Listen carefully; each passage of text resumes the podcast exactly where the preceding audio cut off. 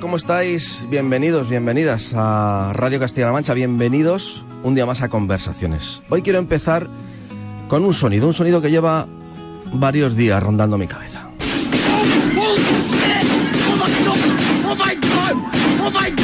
Os lo podéis imaginar más o menos, corresponde a un tiroteo. Tuvo lugar en un instituto de, Estados Unidos, uno más, dirán algunos. La verdad es que son ya demasiados y durante mucho tiempo un chaval de 19 años, lo cuento por si alguno no lo sabe, ¿eh? que es difícil, pero un chaval de 19 años activó la alarma de su instituto y cuando sus compañeros y profesores salían pensando que algo estaba ocurriendo, empezó a dispararles. Hubo muertos y hubo heridos. Y en la mayoría de los medios de comunicación enfocamos el suceso diciendo que se reabría el debate de las armas en Estados Unidos. Y a mí entre las imágenes que no he podido olvidar está la del agresor, la del chico, muy tranquilo, con las manos a la espalda, con la mirada un poco perdida y, lo primero que pienso es que se le habrá podido pasar por la cabeza. Pero también pienso en sus padres, que quizá incluso fueron al instituto pensando que su hijo era una víctima. Y es una víctima, pienso yo, ¿no? Y se han debido quedar paralizados, claro.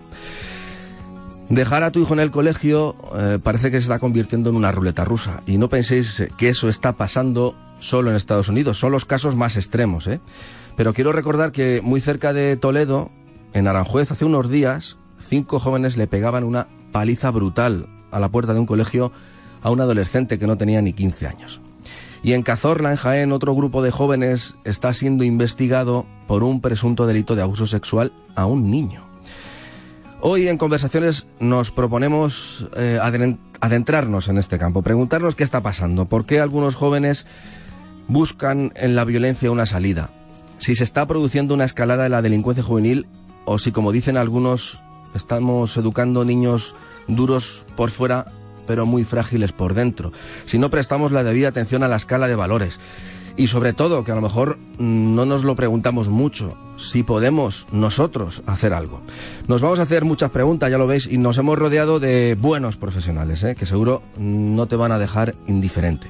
Antes de presentarles, Arancha Sánchez Escalonilla se encarga de ofrecernos una radiografía de la situación.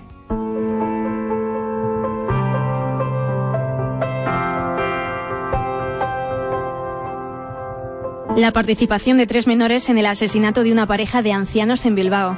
Una violación grupal a un menor de nueve años en un colegio de Cazorla. Detenido un menor de 14 años por agredir sexualmente a dos mujeres en Cádiz. Desarticulada una banda de acosadores de menores liderada por un adolescente de 15 años. Dos atracadores menores de edad roban y matan en Bilbao a un exjugador de fútbol.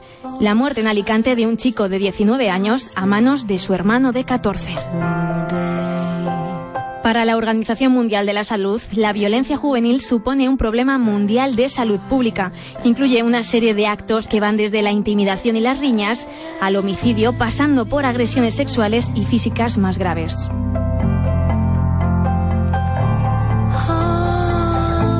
Según una nota de prensa emitida por el Instituto Nacional de Estadística, el 80% de los menores condenados fueron varones y el 20% mujeres. Y en cuanto a la edad, el grupo de 17 años fue el más numeroso, seguido del grupo de 16 años.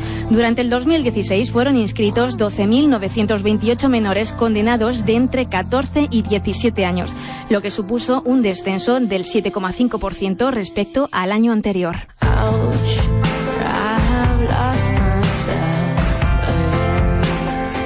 Las medidas más frecuentes adoptadas por los jueces fueron la libertad vigilada, la prestación en servicio de la comunidad y la de internamiento en régimen semiabierto. Conforme aumenta la edad del infractor, se incrementó la medida de prestación en beneficio de la comunidad al tiempo que disminuyó la de la libertad vigilada. Las causas de esta violencia son múltiples. La Organización Mundial de la Salud señala que el déficit de atención, la hiperactividad, el trastorno de la conducta, consumo temprano de alcohol, drogas y tabaco, el escaso compromiso con la escuela y el desempleo son algunos de los factores que instan a los jóvenes a actuar de forma violenta.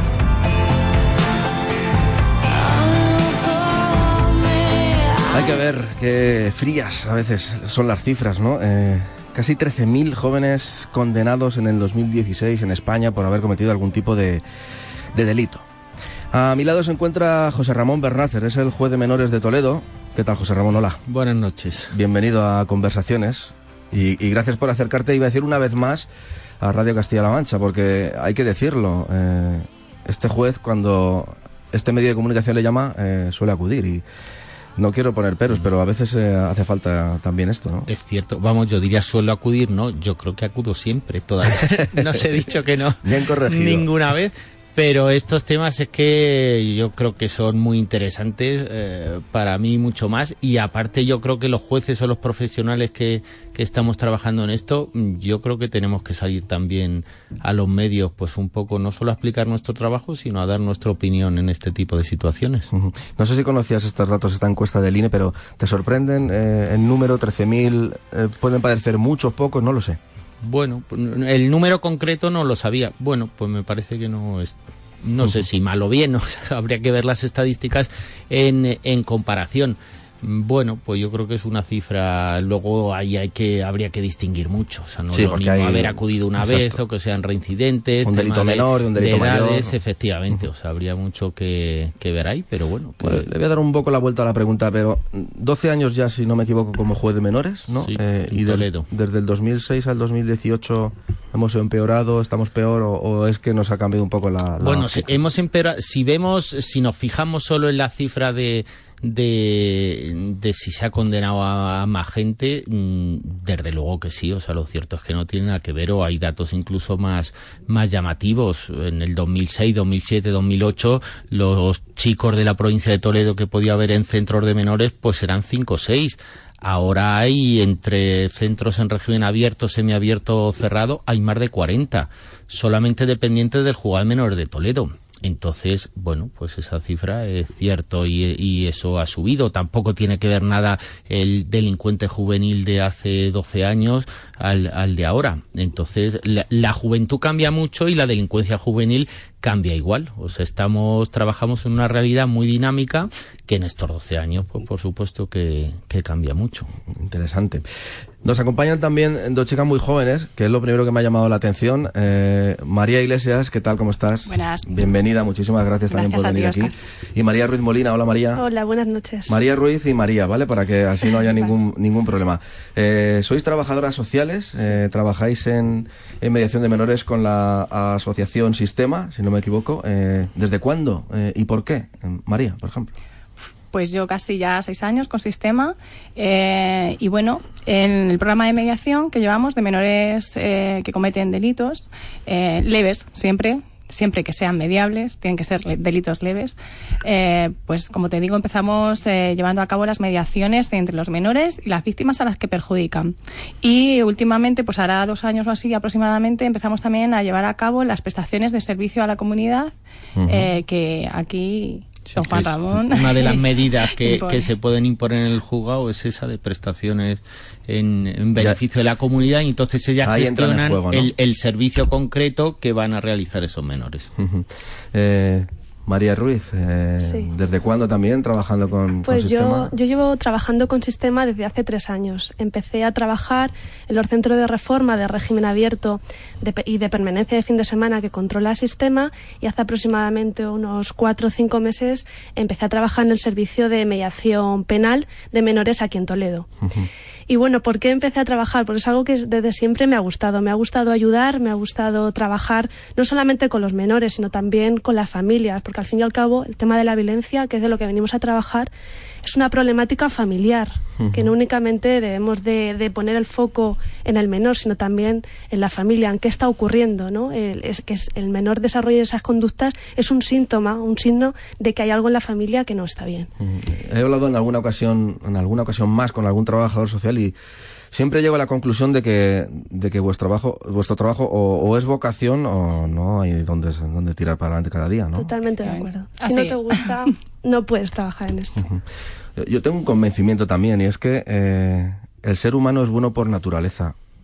Yo creo que es así. Yo no sé si un trabajador social tiene que repetirse eso cada día antes de ir al trabajo porque si no a lo mejor dice no, no hay manera, ¿no? Efectivamente, así es. Es que en nuestro trabajo eh, de lo que se trata también es de creer en las potencialidades de los menores. Si no creyéramos en ellas no podríamos sacarles adelante, no podríamos animarles a, a cambiar, a generar en ellos una vida nueva, otras expectativas, etcétera, etcétera.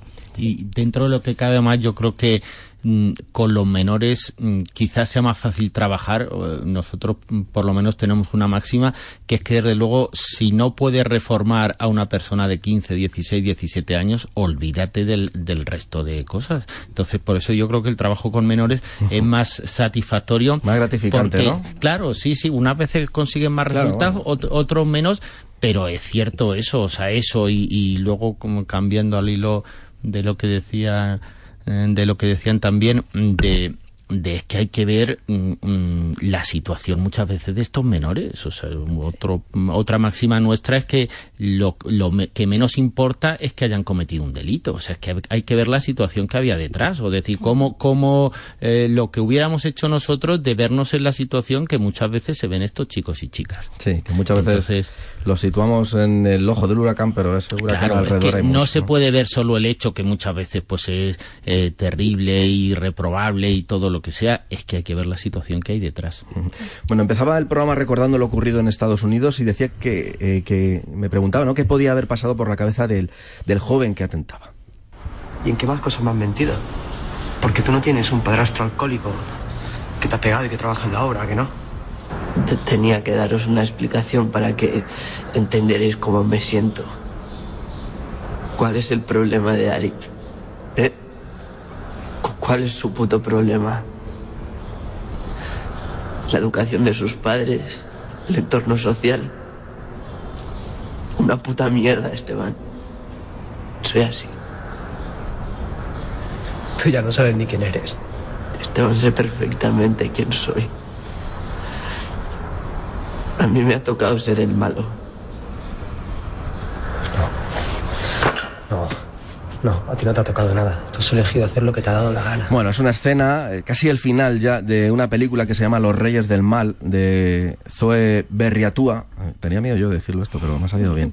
Bueno, es la historia de tres, tres chavales. Los tres sufren maltrato, humillación de sus compañeros en clase, sobre todo, ¿no? Y deciden hacer un grupito, ¿no? Eh, para vengarse, ¿no? Y al final esto se convierte en una espiral de violencia de la que ya no pueden escapar y, y acaba así, con esta escena en la que uno de ellos al final, eh, bueno, pues sufre una sobredosis, ¿no? Eh, me fijaba en la escena porque el, chaval, hablando de sí mismo, decía, ¿cuál es el problema de, de Arid, ¿no? La educación de sus padres, el entorno social, y al final dice, a mí me ha tocado ser el malo.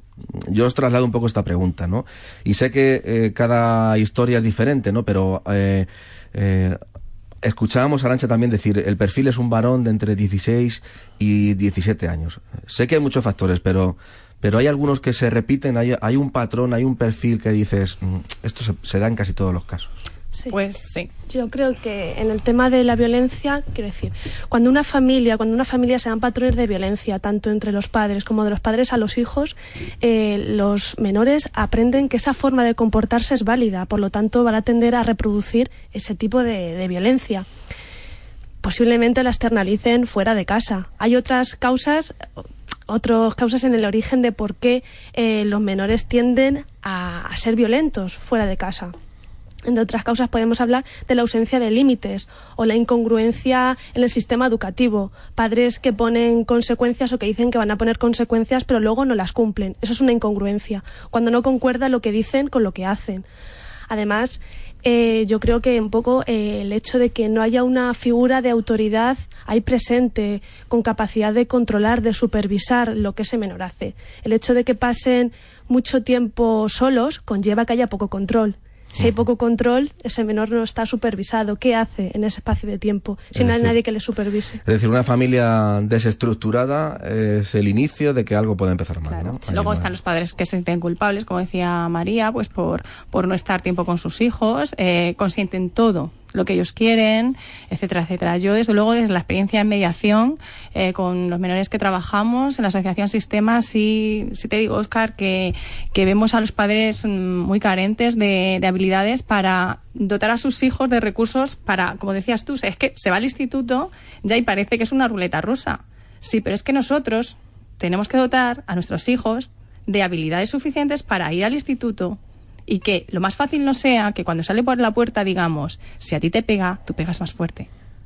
Es que, hay que ser un poquito más creativo en esa en esa educación eh, con respecto al conflicto. Que a veces hacemos así, ¿no? Con eso de que, vaya a la escuela, yo ya, yo Pero mi hijo que no, sea el que pierde, mi hijo ¿entiendes? Tampoco los, o sea, las carencias que nosotros también hemos notado mucho dentro del contexto de los estilos educativos y, de los padres, que obviamente para nosotros es el pilar más importante. Un, un hijo no es agresivo porque sí.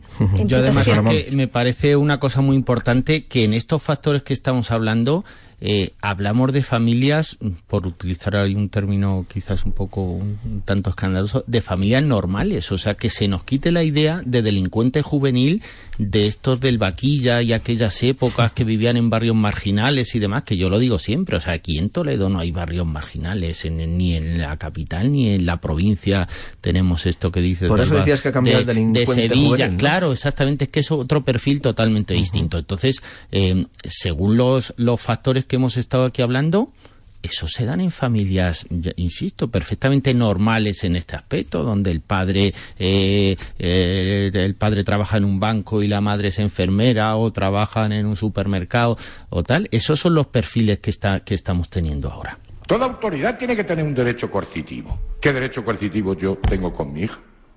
¿Qué derecho coercitivo tengo yo con mi hijo? Y así nos va. Y así nos va. Hemos pasado del padre autoritario al padre colega. Y no tengo autoridad sobre mi hijo. Y sin embargo, después tengo la responsabilidad de su educación. Llegamos al segundo escalón. Y en la escuela. Y ha pasado exactamente lo mismo, que es que no tenemos término medio. Hemos pasado de la escuela preconstitucional a la escuela postconstitucional. Hemos pasado de la escuela, todos en pie, recién las filas, nuestras cuadras van palmeta, mano extendida que llega don José. Y ya ni llega don José, ni llega José, ni llega Pepe, ni llega Pepillo. Pues somos todos colegas y somos todos iguales. Y como somos todos colegas y somos todos iguales, hasta quitamos la tarima. Pues no, señor. Pues no, señor.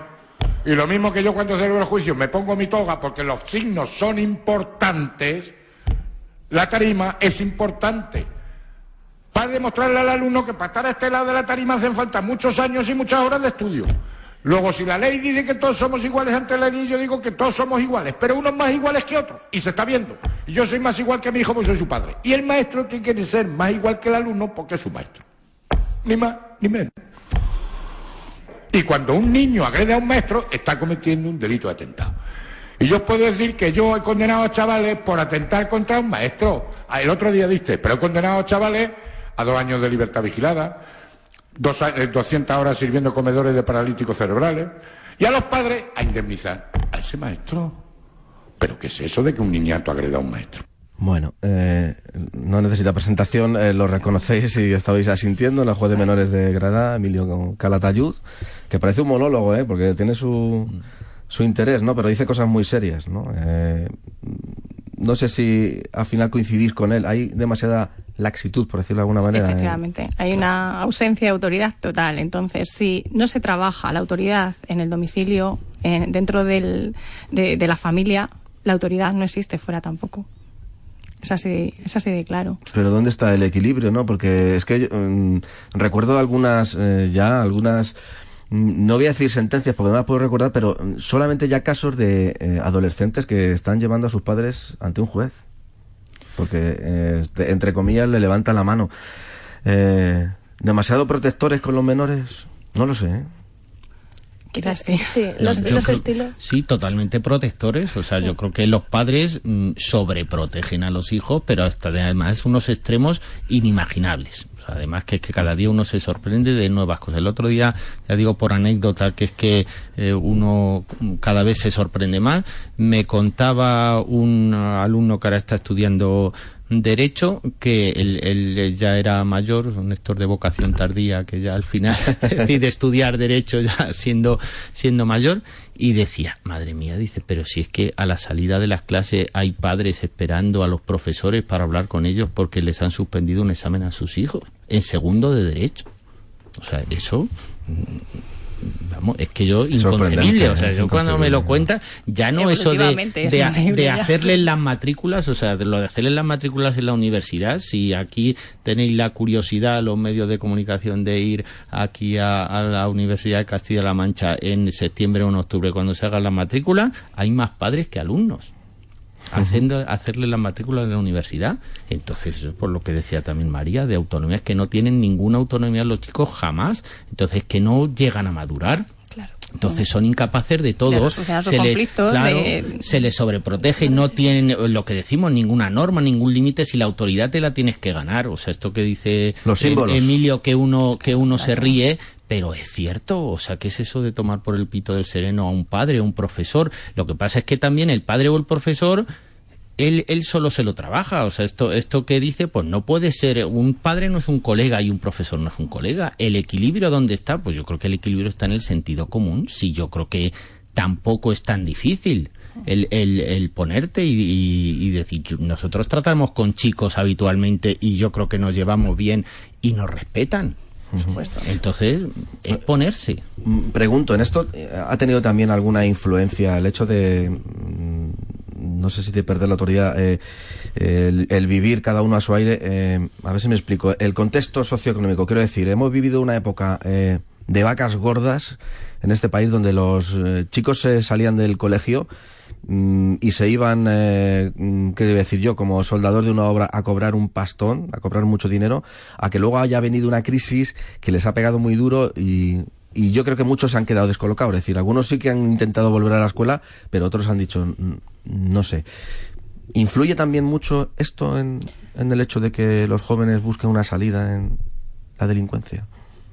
Una crisis económica. Yo buscar una salida. No, yo no lo tengo. Yo no. Yo no, no lo veo tampoco. yo buscar una salida no, pero que el tema todo esto también del consumismo tiene que ver en haber proporcionado una mala educación, sin duda alguna. O sea, yo cuando he dado charlas a padres, yo he dicho lo que no puede ser es que si vosotros estáis atravesando una mala situación económica, vuestros hijos no compartan esa situación económica. O sea, una cosa es que uno se quite de comer para que coman sus hijos. Pero lo que no puede ser es que tu hijo siga teniendo un iPhone 17 o lo que sea y la familia lo esté pasando mal económicamente.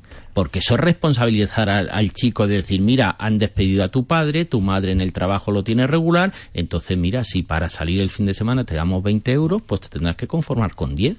Eso es responsabilizarle en el funcionamiento de la familia. Entonces, el tema este del consumo, un poco decían antes, padres ausentes, no puedo estar con mi hijo y eso lo compenso por dándole todo esto, comprándole todo este tipo de cosas, porque así mi conciencia se queda tranquila. de tal forma también atravesamos eh, ahora mismo desde nuestro punto de vista una crisis en valores no se enseña a los hijos a gestionar las emociones, a tener empatía, a entender el sufrimiento del otro, a gestionar el perdón, equivocarte, responsabilizarte.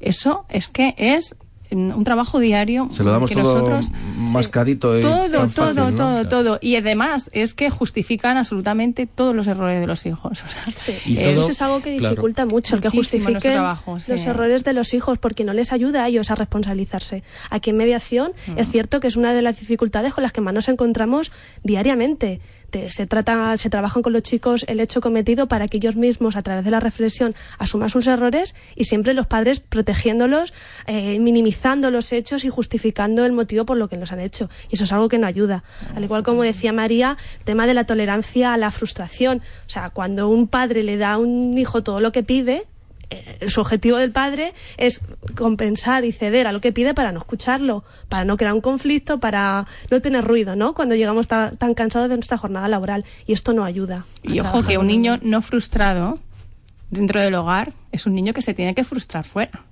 Y eso tiene mucho peligro sobre todo a nivel de violencia y de gestión de emociones ¿no? y, si, y, si, no se ha frustrado nunca, pues el día que se frustre, que se va a frustrar, como todo, pues va a llegar. Que, que, no va a saber cómo reaccionar. Entonces el día que su novia le diga, mira, ya quiero cortar contigo, pues pues va a reaccionar violentamente porque no sabe gestionar eso. José Ramón, ese es el caso eh, típico de, de todo. Sí, sí, sí. La idea de los padres es que los hijos no sufran. Entonces, pues que no. Y, ya digo, en la vida tienes que sufrir tiene y además tienes que aprender a gestionar ese sufrimiento. Me estoy recordando a José Antonio Marina, que tiene una escuela de padres porque él ha dicho que, que casi más que, bueno, sí, por supuesto, un pacto por la educación, pero ha dicho que lo que más hace falta ahora mismo es una escuela de padres. ¿Y, qué hacemos con los padres que no hay centros de menores para... Hay grupos de padres, hay, programas de, de, grupos de padres donde son programas de apoyo y atención a la familia, donde se buscan espacios para un poco liberar el sentimiento de culpa y de, y de, tensión ¿no? que, que sufren esos padres, sobre todo por la etiqueta que tienen de haber denunciado en algunos casos a sus propios hijos. Eso es un espacio que hay que superar. Eso es que es muy duro, o sea, realmente el que unos padres lleguen a denunciar, además esas situaciones son muy difíciles de trabajar porque no es algo, un padre no denuncia a su hijo la primera vez que pasa algo, están aguantando, están intentando a ver qué pasa y al final cuando denuncian mm, esa situación llevaba mucho tiempo y entonces aquí concretamente en Toledo los chicos que están en centro de menores por tema de violencia familiar, luego los padres tienen una mm, terapia que es voluntaria, si no quieren ir pues, pues ya está, pero que se les ofrece eso, todos los padres que van allí están en esa situación y se, y se trata igual pues con los padres este tipo de situaciones. Tienes 16 años. Has tenido oportunidades. No sé cuál va a ser la decisión de la presidenta, pero yo voy a solicitar tu ingreso inmediato en prisión. Tal vez la reclusión te haga reaccionar de una vez y consiga que te calmes un poco.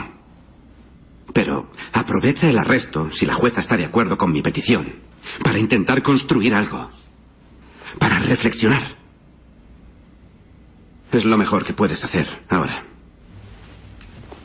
Gracias, señor fiscal. Le haré saber mi decisión. Muy bien. Abogado, ¿qué opina? Como abogado se me hace difícil oír que la prisión es una forma de sosegar a un adolescente. Debe ser consciente de que es responsable, pero tengamos presente que él está sufriendo. ¿Qué cárcel alivia el sufrimiento? Es autodestructivo. No va a encontrar respuesta en las paredes de una celda a las preguntas que uno se plantea a su edad. Yo quisiera solicitar que se le interne en un reformatorio y no en prisión, como solicita el fiscal. Bien, muchas gracias. Maloney, tienes la palabra. ¿Sigues sin querer hablar? Bueno, otra escena de una película que se llama La cabeza alta, es una película francesa eh, de Manuel Bercot, la película tipo de, de este tipo de problemas, ¿no? Una película sobre un niño de seis años, es abandonado por su madre y pasa su vida entre centros de internamiento, juzgado de menores, familia de acogida, en fin, todo esto.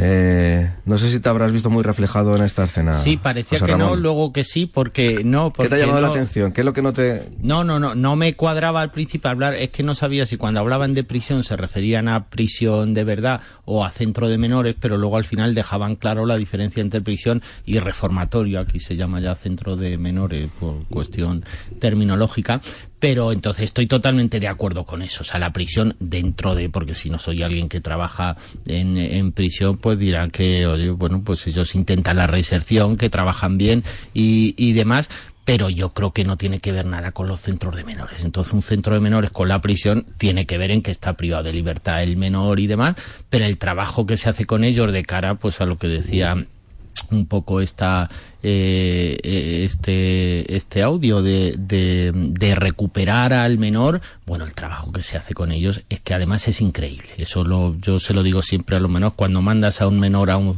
a un centro, mm, raro es el que no se va llorando por unas cosas por otras y, y demás. Y yo le digo eso, digo, cuando vaya a verte dentro de un médico verás como eso, eres otra persona totalmente distinta y es cierto. O sea, yo además lo tengo muy reciente, bueno, me tocó el martes ir allí al aquí el centro grande de la comunidad está en Ciudad Real.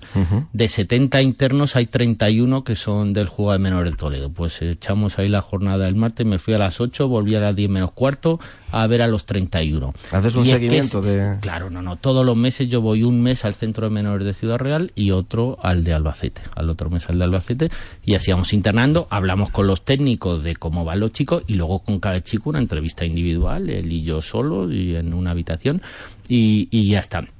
Y es impresionante, o sea, vuelve uno hecho polvo de cansado, pero vuelve con un subidón de decir, es que esto es lo que tenemos eh, que hacer, o sea, es que la situación de los chicos es que cambia muchos, muchos, muchos mm, lo que dicen me tenías que haber mandado aquí antes porque la vida que yo llevaba fuera, porque qué desastre, aquí tengo mis clases, tengo mis horarios, tenga tal, pero totalmente, o sea, es que eso, el, yo digo que es que además lo, tengo muy reciente, sí, sí, exactamente, y, y, venir y decir, se sienta un chico, pasa uno y, y hola, hola, tal, ¿has visto mis notas? Digo, claro, digo, menuda nota. Y el que el chico con 17 años está en primero de la ESO, pero ha sacado un 7 en inglés, un 8 en sociales y tal, y viene te lo enseña. Y o sea, eso te da una alegría además de decir, pero madre, estoy seguro que si además la policía de Talavera nos está oyendo y dices el nombre, ya, pero bueno, sí. no me lo creo, ¿no? Bueno, pues, pues efectivamente, entonces el trabajo va por ahí. A lo mejor hay que hacer pedagogía también eh, con la labor que se hace en estos centros, ¿no? Porque eh, empezando a lo mejor por los nombres, eh, a lo mejor ahí ya hemos mejorado algo, porque antes eran reformatorios o no sé, a lo mejor ahí eh, tenemos que hacer algo de pedagogía, ¿no? También los medios de comunicación. Bueno, el, nombre que se utiliza son centros de, menores. Internamiento de menores. De, internamiento de menores, de reforma o de, protección, depende. Oye, eh, ahora mismo la situación legal, digamos, eh, José Ramón, eh, ¿dónde está el límite para que vayan a un centro de internamiento de menores o vayan a la cárcel directamente? Es, no, si la, yo en estos 12 años no he mandado yo ninguno a la, a la cárcel. O sea, existe la posibilidad de que un menor que comete un delito siendo menor vaya a prisión la, la, cuando cumple 18 años existe la posibilidad de que vaya a prisión si es que va muy mal en el centro de menores y entonces no hay otra solución que ir a prisión. El, paso sería, perdón que te interrumpa, para aclarar, ¿no? entra, por ejemplo, con 15 años en el centro de internamiento y con 18 se podría enviar a la cárcel con por ser mayor de edad. se le podría enviar por ser mayor de edad en el supuesto de que en el centro de menores esté funcionando muy mal. Esté funcionando muy mal no es solo que se porte mal, sino que no eh, responda pues al itinerario educativo que será marcado o a los cursos o ese tipo. Esa sería. Luego a los 21 existe ahí digamos que la regla general sería ir a prisión salvo que en el centro de menores vayan muy bien. Antes de llegar al centro de internamiento, eh, ese trabajo previo que hemos escuchado que nos lo decía Arancha, ¿no? Hay, hay una prestación a una comunidad de servicios, ¿no? Eh, la mayoría de ellos reacciona también con, rechazo absoluto, supongo, ¿no? Eh, bueno, depende. yo creo que hay perfiles distintos. Normalmente a, medidas como prestaciones en beneficio de la comunidad suelen responder bastante positivamente, sobre todo porque son medidas judiciales en las que ellos tienen que imponer su consentimiento para poder llevarlo a cabo. Entonces suelen responder bastante bien. Es verdad que cuando algunos ingresan en el centro, es verdad que es un impacto muy fuerte, ¿no? De, estar en casa con, con tu familia, con tus amigos, a pasar a un contexto muy estructurado, con normas y límites muy marcadas con un equipo educativo, son seis o siete educadores, que no conoces absolutamente de nada, de nada eh, el impacto es muy fuerte y hay algunos chicos que tardan más en adaptarse.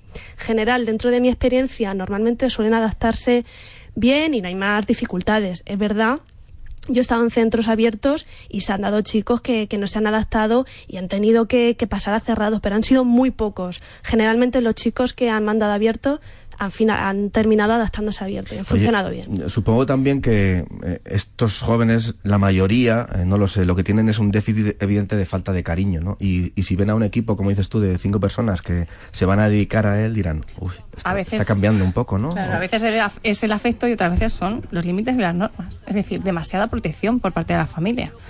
¿Ah, Entonces, claro, sí, sí. Es que es lo, lo, que hemos dicho antes, la mala gestión de las emociones eh, también hace que, bueno, pues que, que, llegue un punto en que estemos desbordados, no sepamos por dónde tirar y, como decía José Ramón, es que hay veces que, que es que las circunstancias eh, que, que engloban al menor son las que hacen que llegue al punto en el que, en el que está. Entonces, hay veces que hay que empezar desde cero. Sí.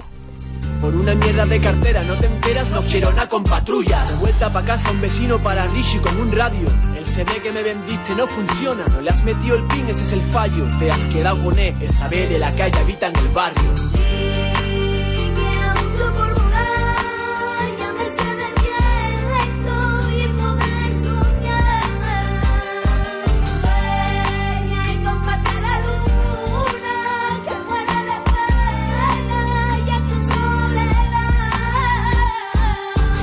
Sus ojos se delata. Alaba cada mirada que Patri les regala. Cada palabra pausada entre sábanas, cada sonrisa vehemente con la magia especial de un amor adolescente. Que ya nos vemos, nos vemos con esta gente. ¿Y esta dónde va?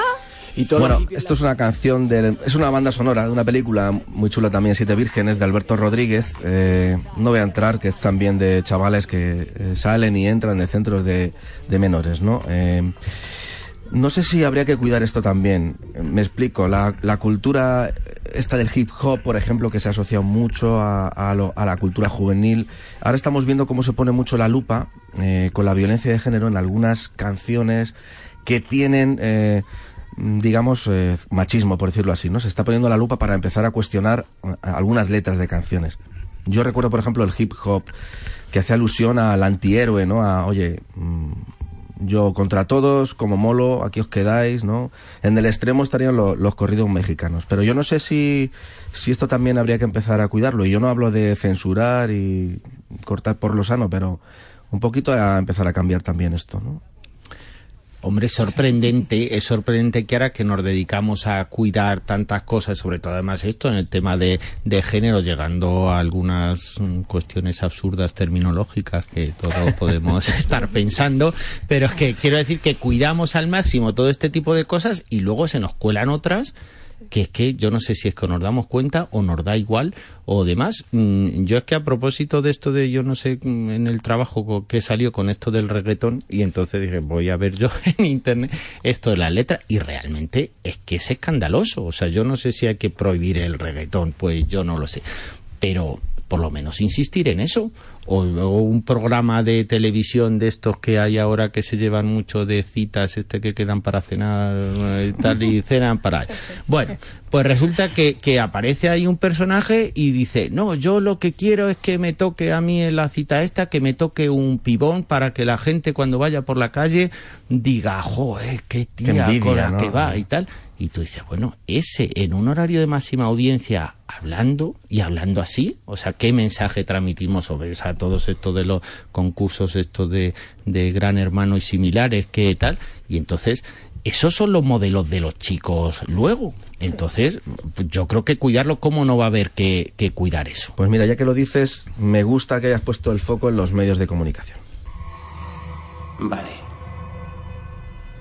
Es así. Te levantas y ves la tele. Te metes en el coche y escuchas la radio. Y vas al trabajo o a clase. Pero no vas a oír nada sobre eso en las noticias de las seis. ¿Por qué? Porque en realidad no está ocurriendo nada. Luego, te vas a casa y vuelves a ver más televisión. O quizá si es noche de salir, vas a ver una película. es decir, es tan triste que la mitad del tiempo la gente de la tele, de dentro de la tele, están viendo la tele. ¿Y qué ven todas esas personas? ¿Eh? A gente como yo. ¿Qué estáis haciendo ahora mismo? Si no es verme a mí. ¿No habríais cambiado ya de canal si todo lo que hubiera hecho fuera sacar un 10 en geometría? Os sitúo, esto es una escena, de, bueno, esta película es tremenda. Tenemos que hablar de Kevin, de Kevin, tenemos que hablar de Kevin de, de Line Ramsay. Eh, cuenta la historia de una familia aparentemente normal, un matrimonio de 40 años que decide tener hijos y, y tienen un primer hijo, ¿no?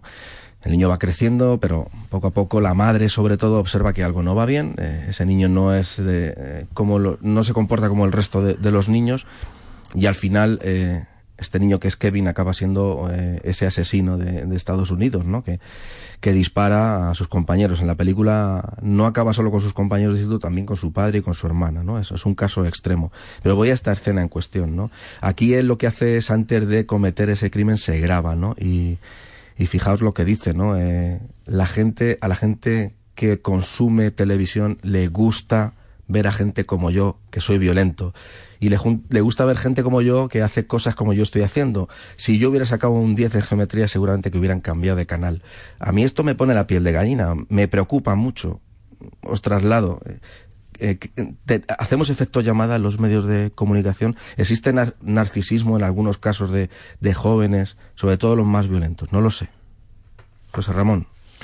Yo, a ver, yo creo que a la hora de contar mm, lo que pasa de, de, pues esto que ha pasado ahora en Estados Unidos, la matanza esta, lo de Bilbao, o lo demás, yo creo que es que son hechos y lo debéis de contar. O sea, es que es que es así. Yo creo que ocultar eso no sería cumplir la función que, que vosotros tenéis en, en ese aspecto.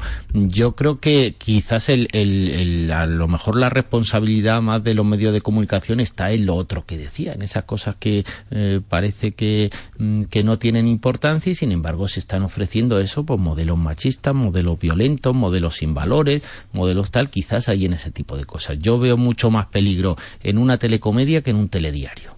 Porque el, el telediario al fin y al cabo es lo que hay. Pero ya digo que en esa telecomedia tú te fijas y te dices, pero bueno, si es que esos chicos, cuando hablan los chicos, están poniendo verdes a sus padres. Entonces sí, que da risa, que tal, pero es que eso lo están viendo los niños y lo están viendo los chicos. Entonces a mí me parece mucho más peligroso ese, ese tipo de cosas. Pero incluso en la programación infantil no se cuida absolutamente nada. O sea, yo he llegado a ver cosas en canales eh, infantiles que, que las he tenido que quitar porque no cuidan absolutamente nada los valores, el respeto, Estoy recordando una serie ahora, yo lo voy a decir, South Park, por ejemplo, era muy sí. transgresiva, ¿no? En ese... Pero muchísimo, o sea, es que, claro, luego también ahí entra un poco dentro de los padres y lo de educar a, hijos y demás. Les pongo una, unos dibujos animados a los niños. Hombre, mira los dibujos, que es que, claro, si le ponen South Park, es que no, esos no son dibujos para Ahí también entra el control, ¿no? De supervisar claro, claro. lo que, lo que nuestros hijos ven o dejan de ver. Claro que ahí no puedes decir, no, ahí es que la culpa la tiene la productora de los dibujos no, estos tal. No, hombre, pues sí es que esos son unos dibujos para adultos y tú lo puedes ver y te puedes reír, incluso este carácter transgresor, pues este, porque además el carácter transgresor, pero están planteando cosas muy serias. O sea, pasa un poco como los Simpson.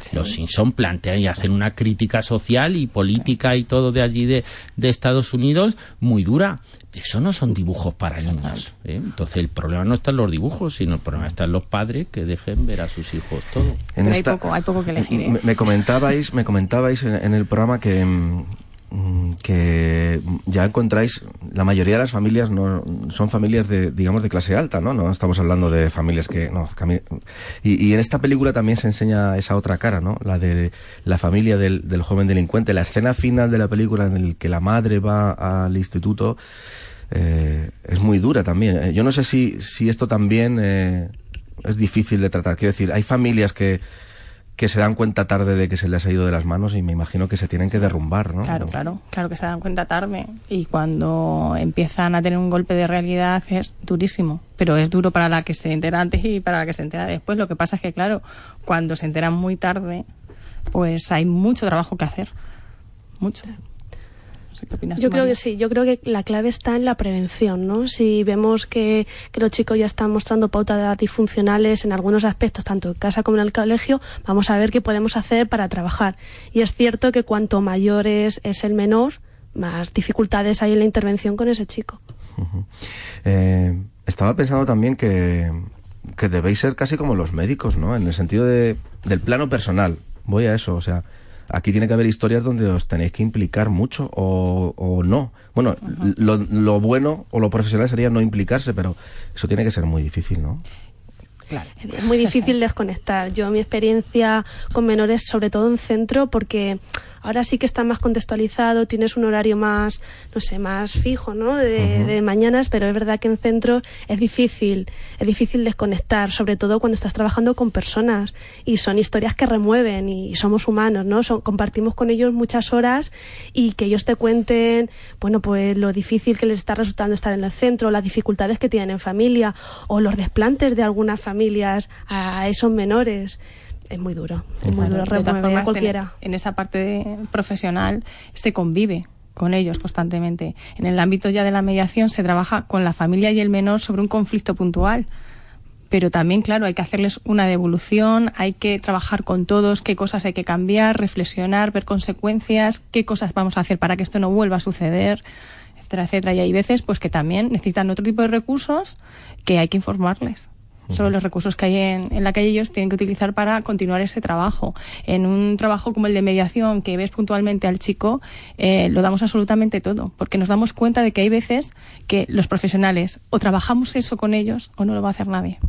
Sí, yo además quería insistir en el tema este de de la mediación, y, eh, yo creo que en general, pero concretamente aquí en Toledo, yo además digo un dato muy gráfico. Ellas en el servicio de mediación en el que están resuelven tanto como sentencias dicto yo.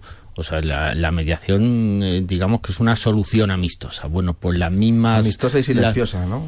Eh, silenciosa, bueno, pues porque no se ve. Lo que pasa es que, bueno, yo creo que tampoco nosotros buscamos reconocimiento. O sea, a, veces, a veces lo único que pides es decir, mira, que me dejen en paz y ya está con este tipo de cosas y eso, que no cambien nada y nos dejen trabajar y, y ya está. Pero mm, la mediación, que hoy además está muy de moda en todos los ámbitos, en eh, familia, de adultos, en el tema mercantil y demás, en esto de menores lleva mucho tiempo funcionando, pero funcionando bien y funcionando de verdad. Y ya digo, o sea, si, si mediación aquí en la provincia de Toledo no funcionase como funciona eh, por ellas, pues es que condenaríamos al doble de, de menos. Y yo eh, creo que yo estoy contento con mi trabajo y yo creo que lo hago más o menos bien. Pero es mucho mejor una solución en, a través de la mediación. Es que no hay que olvidar tampoco que la mediación cumple una función muy preventiva entonces hay veces que es el, el primer, eh, la primera falta o delito que comete un menor. Ya no se dice falta, ¿verdad, José Ramón? Delito leve. delito leve. Eh, eh, el tiempo, ¿cuánto suele durar el tiempo de mediación? ¿O no, no hay un patrón exacto? Hay un, o, ¿Os obligan a que haya, a, tener un máximo? Oye, mira, esto hay que acabarlo en tres meses o, no, tenéis plazos? Son tres meses. Hay que intentar solucionarlo antes de los tres meses. más presión, ¿no? sí, es que hay muchos casos, ¿eh? O sea, es muchísimo. Aparte que hacemos las prestaciones de servicio a la comunidad. Claro, la, mediación, es que además se enmarca en un procedimiento mm, judicial que, que, lleva la Fiscalía de Menores. O sea, ante una denuncia, el fiscal de menores está investigando ese delito y entonces se hace un intento de resolver ese asunto a través de mediación. Pero si la mediación no se resuelve, eso vuelve a la Fiscalía de Menores y al final se juzga. Entonces, bueno, pues tienen ese límite temporal, aparte de que efectivamente hay muchos, pero que hay que hacerlo en un plazo razonable. Bueno, este programa no, no quería terminarlo sin este testimonio.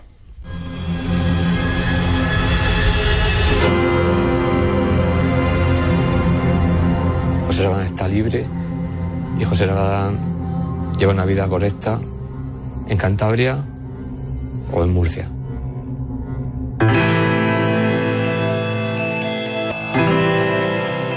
Soy consciente de que mucha gente me va a seguir considerando un monstruo.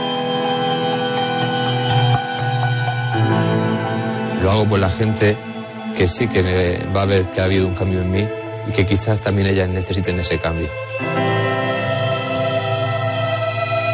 Mi intención únicamente es, aportar un, un granito de arena hacia la restauración. Parte de la reinserción trata de eso. Mostrar que que hay esperanza. El acto atroz que cometí está ahí y siempre va a estar. Y lo que a día de hoy soy también está aquí y, va a estar. Bueno, es un documental de Juan Moya, distribuido por Discovery Max, y eh, Yo fui un asesino, se llama así el documental. Él es José Rabadán, es conocido como el asesino de la katana. Eh, mató a sus padres y a su hermana siendo menor, estuvo seis años interno en un centro de menores, dos más en, en régimen de libertad vigilada. Fue un acontecimiento muy polémico, ¿no? Por, se juzgó al joven entonces en base a la estrenada entonces eh, ley de menores, ¿no? Y bueno, ahí el informe psiquiátrico fue clave, pero eh, es evidente que vosotras trabajáis para que este caso no se produzca, pero cuando se produce eh, tiene consecuencias, ¿no? Eh, no quieren menores impunes. Eso es una frase de, tuya, José Ramón. ¿eh? Quiero decir, hay familias que, en este caso, la propia familia de, de Rabadán, pero yo recuerdo casos como Sandra Palo, eh, eh, Marta del Castillo, ¿no? donde hay menores en delitos muy graves. Mm, pero aún así, y que todo el mundo entienda lo que quiero decir, yo creo que todo el mundo merece una segunda oportunidad. ¿no? Y este caso de José Rabadán es el más evidente. Claro, yo creo que sí. O sea, eh, precisamente yo creo que, que plantea esto de decir, bueno, pues esta persona al final se ha recuperado, podemos decir, y eso es malo. O sea, bueno, ha levantado polvareda, ¿eh? Sí, sí, claro. pues ¿eh? eso, eso es lo que planteo yo. O sea, decir, no, se merecía el estar 30 años en la cárcel o, o, probablemente en Estados Unidos a lo mejor hubiera estado toda su vida en la cárcel, desde los 16 años hasta que se muera. ¿Eso no garantiza que no van a pasar casos como este? Pero alguno te contestará diciendo, ah, pero todos hemos vivido mucho más tranquilos. Quiero decir que se pone en bandeja el todos por delante de esa persona individual, ¿no? Que también tiene derecho a una segunda oportunidad, Claro, insisto. mm, yo creo de verdad que eso o sea, es comprensible esa, y por, por supuesto respetable que cada uno piense lo que quiera y demás, pero yo creo que eso se ve muy desde fuera. O sea, yo nosotros siempre lo pensamos ahí en el juzgado, que, que uno es, es cierto que te centras más claro en el, en el delincuente y trabajas con él y no tanto en la víctima. Pero que yo, mucha gente que piensa así, yo me gustaría, verdad, que fuera un centro de menores o que, que la viera a ellas en la mediación, que conociera las circunstancias que hay detrás de eso, el trabajo que se hace con los chicos, cómo acaban al final de los años, o sea, que 6, 8, 10 años, es que mucho tiempo. Entonces, bueno, pues habrá que, que verlo y valorarlo, pero vamos, yo apuesto decididamente por el, este sistema.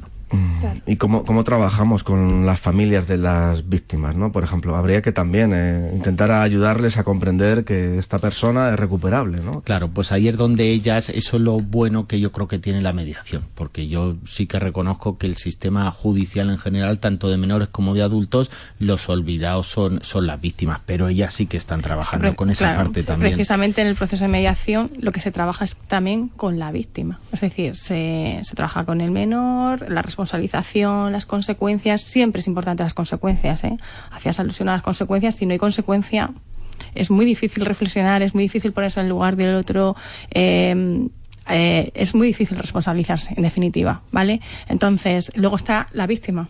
A la víctima también se la escucha, se la, se, se la arropa un poquito, se la, eh, ¿verdad? Se trabaja Sí. con ella intensamente y si está preparada, pues se la expone a que el, el menor le pida disculpas personalmente. Y si no, pues se buscan otras vías como una carta personalizada que el menor escribe u otras vías. Es que fíjate. yo creo- Sí, sí, María, adelante. Creo, no, que, creo que darle la oportunidad a las partes perjudicadas, ¿no? De, de, de poder eh, desahogarse, de poder expresar todo lo que sienten, de poder expresar cómo ellas han vivido el conflicto y cómo ha repercutido en sus vidas. Yo creo que eso ayuda mucho. Esa descarga emocional creo que en esas personas es muy útil. De hecho, en la mediación, yo, en la experiencia que tengo, en las mediaciones que he realizado y en las que he tenido la oportunidad de trabajar con las personas perjudicadas, ha sido muy gratificante, ha sido liberador para ellas. Y para el menor, por supuesto, que el menor, escucha cómo se supuesto. siente la persona a la que ha hecho sufrir. Eso es el mejor aprendizaje que puede tener un menor. Tengo- Sobre todo cuando se trabaja el perdón también. Es que te has adelantado. Yo iba a decir una cosa y es que creo que, que es muy fácil pedir perdón, pero aceptarlo no sabemos. Es, es un error tremendo. O sea, esto, esto de, la, de lo que suele ocurrir en la escena, ¿no? De, oye, el favor, pídele perdón a, a tu hermana y, y dale un beso y, y se acabó, ¿no? Y, estamos insistiendo en que la otra dé el beso y, ¿Y al- qué pa- y la otra luego está, eh, que se ha dado la... Claro. no. Pero en estas situaciones, eh, que son más y que graves perdone, todavía... Y que el que al que se le pide disculpas perdone. Pero también es que hay que enseñar al que ha hecho daño a que a lo mejor el otro tiene que reposar un poquito. Y que hay veces que la inmediatez no significa lo quiero, lo tengo. No, es que esa es otra consecuencia que tienes que afrontar. Hay que que la otra con- persona no te quiera, con no más te quiera calma, perdonar. ¿no? Exactamente eso. Confía en ti. Sí que puedes, que nadie te diga que no, porque sí que puedes.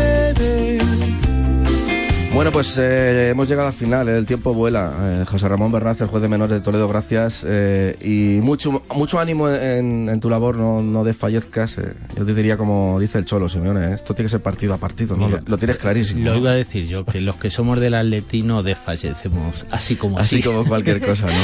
Muchísimas gracias. eh. A vosotros. María Iglesias, María Ruiz, eh, muchísimas gracias por haber estado aquí con nosotros. eh, yo siempre digo que hace falta gente como vosotras, eh, que tenga esta vocación, aunque ojalá eh, tuvierais eh, menos trabajo con la gente joven. ¿no? Ojalá. Otro tipo de mediación, no se me ocurre ahora alguna, pero Si hubiera menos trabajo, nos podríamos dedicar mucho más tiempo a cada uno de ellos.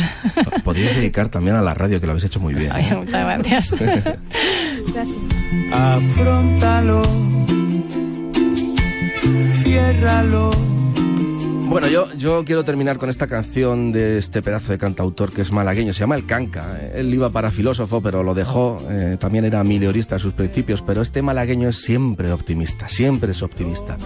A mí me gustaría con que esta noche nos hubiera escuchado algún chaval en un centro de internamiento o en un banco de un parque esperando a ver qué pasa, ¿no? Eh, Pues a ti te digo que, que sí que puedes, ¿eh? que nadie te diga que no porque, porque sí que puedes. Sí puedes virar el rumbo y tirar lo que te sobra. Javier Orihuel estuvo en control de sonido. Gracias por estar ahí, por escuchar Radio Castilla-La Mancha Media. Porque sí que puede. Sálvate, exígelo, cázalo, duro con él, pruébate y pruébalo, cámbialo, atrévete. Sí. Que puedes, que nadie te diga que no, porque sí. que